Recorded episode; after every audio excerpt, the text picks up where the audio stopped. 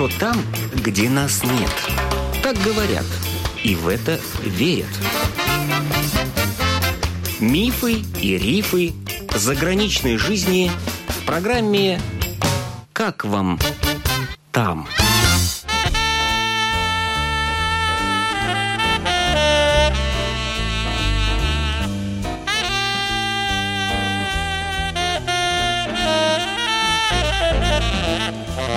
Добрый день! В эфире автор программы Галина Грейдена. Как сказал поэт, каждый выбирает по себе женщину, религию, дорогу. Музыкант, саксофонист Сергей Бойцов однажды решил на целый год отправиться в кругосветное плавание. И ему удалось совместить приятное с полезным. Он устроился работать на круизный корабль музыкантом. Это было греческое судно «Астор». Сергею так повезло, что он сел на корабль в Риге – в течение года побывал в 28 странах и высадился на берег тоже в Риге.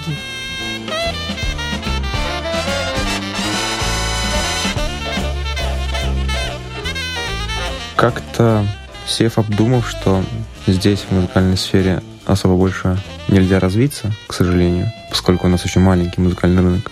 Когда ты перестаешь развиваться, начинаешь деградировать тебя не у кому научиться чему-либо. И я решил выпрыгнуть из зоны комфорта, уплыть, скажем так. Нашел через знакомых компанию греческую и подтвердили контракт. Да, удалось, конечно, посмотреть мир, даже такие точки мира, которые у нас даже никто о них не слышал. Но в первую очередь это была работа. У меня был контракт, получился год и 20 дней. И за это время я не взял инструмент в руки только три дня. А так мы играли и репетировали каждый день. Если у нас не было шоу, то у нас было больше репетиций. У нас было около 30 разных шоу. С танцорами, с певцами и с группой. Я приехал, и было так непривычно, когда вернулся домой, что очень много поменялось в городе. Выпасть на год из жизни страны и города это ощущается. До этого у меня был опыт, я уезжал и в Египет на полгода, и в Испанию на полгода, но не по музыкальной сфере. По музыкальной части это была такая первая большая поездка, и ну, это, я считаю, колоссальный опыт для меня был. Был один из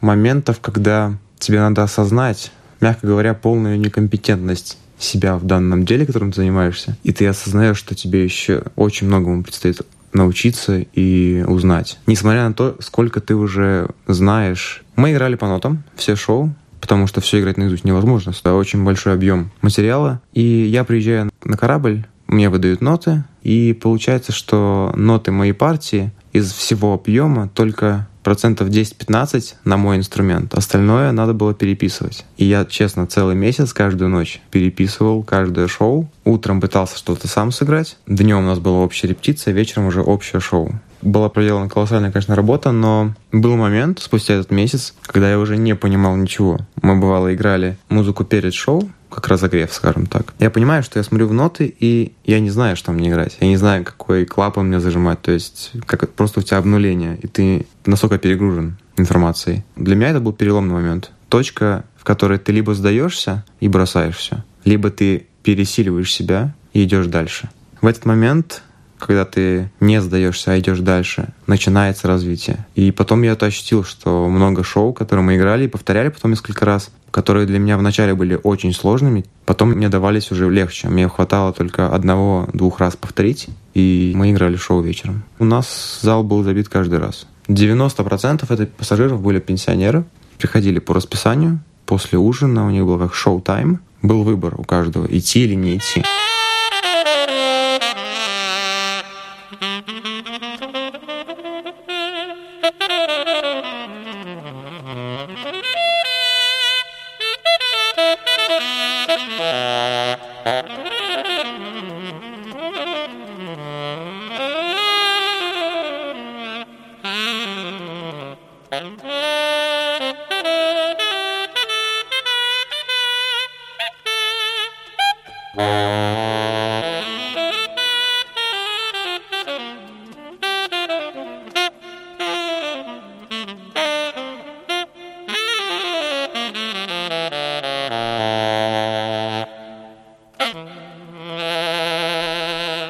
Летом мы катались по Европе больше, точнее в основном по Европе. Это была Британия, Норвегия, Исландия, Гренландия. Ну и иногда Германия, Франция, Испания. Это было в летний период. У нас назывался это немецкий сезон, потому что пассажиры были все из Германии по большей части. И анонс шоу, и всех программ тоже шел на немецком по системе оповещения в корабле тоже. И потом, в конце сентября мы встали на драйдок. Это когда делается, так сказать, косметический ремонт судна. Оно готовится к более длительному путешествию. И в середине октября мы вышли из Лондона, взяв пассажиров, но уже это были британцы и австралийцы. И мы пошли на Австралию через Атлантику, Панамский канал, Мексику, острова все и на Австралию. У нас был переход 54 дня. Были остановки, но самое длительное, самое длительное время, когда мы были чисто в море, без суши, это было 8 дней. Тем, у кого, во-первых, морская болезнь, тем приходилось нелегко, но и они потом вливались и привыкали к этому. Как говорится, клин выбивается клином, скорее всего. У меня морской болезни не было никогда, и я не ощущал дискомфорта даже в сильный шторм. Наш корабль не был слишком большим. По высоте он уступает нашему парому, который ходит здесь, но по длине он, наверное, чуть больше. Но потолки там низкие. Даже в наших каютах, где мы жили, и по приезду домой, то есть год пробыв в одной среде, обитая и живя там, я приезжаю домой, и мне казалось, как будто потолки как, как на Рублевке. Привычно высоко. То есть там потолки, допустим, как в клубе Friends.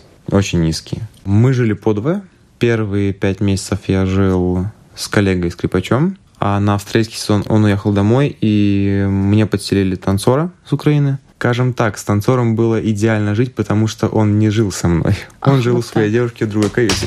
И все-таки это было очень классно, когда у тебя есть свой уголок. Работая там с ребятами, ты не просто работаешь. Я за это очень переживал перед отправлением на контракт, потому что, как говорится, с корабля никуда не денешься. Каждый день мы кушали вместе, стирали вещи вместе, работали вместе, жили рядом друг с другом. То есть за переборкой уже другой человек живет. И все слышно.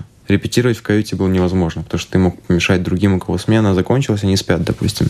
То есть ты либо принимаешь своих коллег как людей, либо не принимаешь. И если ты не принимаешь, то работать невозможно. Должно быть взаимопонимание и взаимоуважение. И с многими я до сих пор общаюсь, и созваниваемся, это как семья твоя вторая. У нас, получается, было шесть певцов, шесть танцоров и шестеро человек в группе.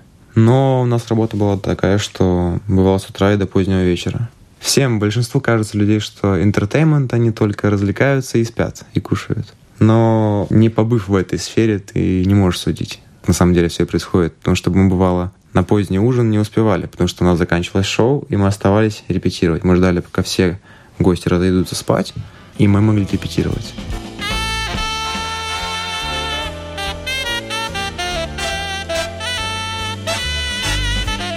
Допустим, приходим мы в порт в 8 утра. Пока идет швартовка, пассажиры смогут выйти где-то в 9 утра.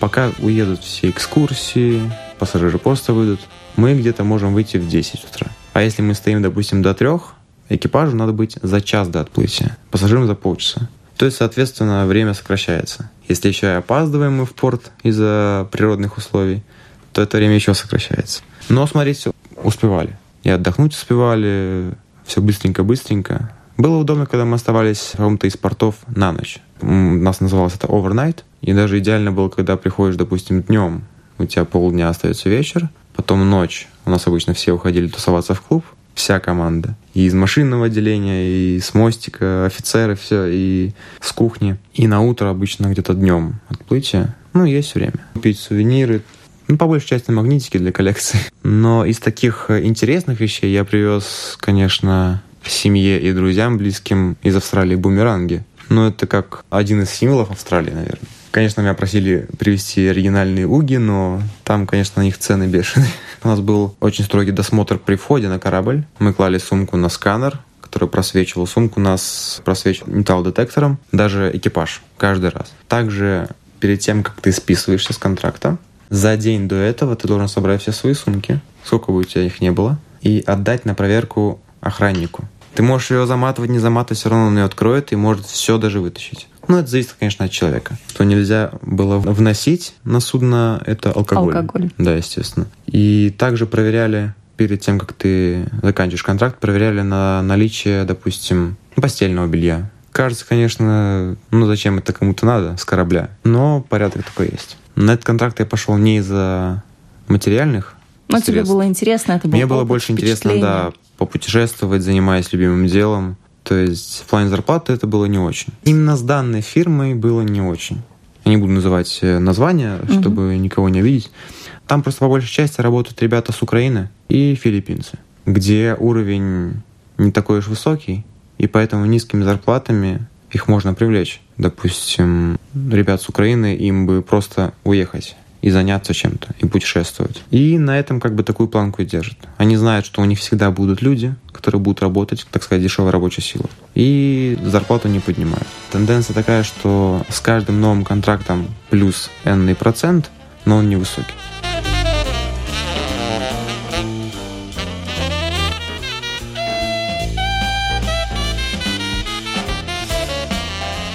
Как говорится, это всегда есть две стороны медали. В плане творческом, в плане того, что ты смотришь мир, и тебе за это еще приплачивают, скажем так.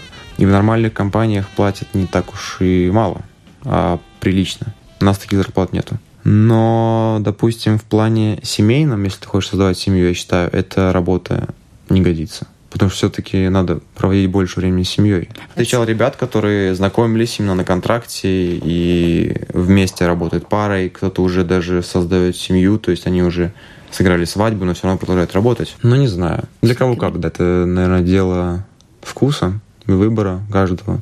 Но, допустим, если ты работаешь на круизном лайнере, а твоя половинка вторая дома, а контракты не, не такие уж короткие. То есть я слышал в приличных компаниях, но там контракты 6 месяцев, допустим. Есть разные условия, также Да. бывают э, контракты на речные круизы. Там тоже бывает 3 недели, ну, по-разному, разные графики. Но пока я об этом больше не думал, я вот сходил, я попробовал вот на вкус эту жизнь, но я ни разу, ни секунды не пожалел, что у меня был этот опыт в жизни. Если бы был шанс вернуться в прошлое, я бы не изменил своего решения и желания испытать этот опыт на практике, пережить все это и прочувствовать. У нас в гостях был музыкант-саксофонист Сергей Бойцов, который работал на круизном корабле музыкантом. За лесами, за густыми облаками, океанами, бетонными стенами нас ждут. Кто не зная, но иллюзий не питая, часто думаю, конечно, там лучше, чем тут. Открывайте свои двери, надо просто поверить По крайней мере, лучше там, где нас нет Хм, Мне бы в небо здесь я был, а там я не был, а быть может это точно все похоже на бред. И куда бы ни поплыли корабли Нам бы только оторваться от земли. И куда бы три дороги не вели Нам бы только оторваться. И куда бы ни поплыли корабли Нам бы только оторваться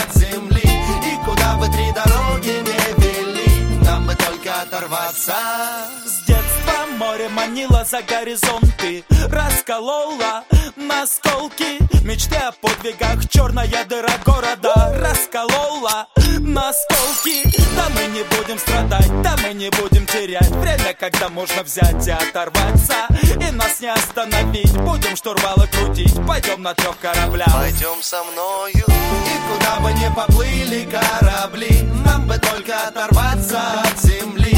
И куда бы три дороги не вели оторваться. И куда бы ни поплыли корабли Нам бы только оторваться от земли. И куда бы три дороги не вели Нам бы только оторваться. А, Всегда мечтал о золотых песках О странных городах, держал карту в руках. И прежде, когда все учили слова Смотрел в окно, в мыслях летел туда где нет правил и все наоборот. Я встречаю рассвет и жизнь неспешно идет Сегодня здесь, а завтра там. Мы как птицы летаем над городами. Над городами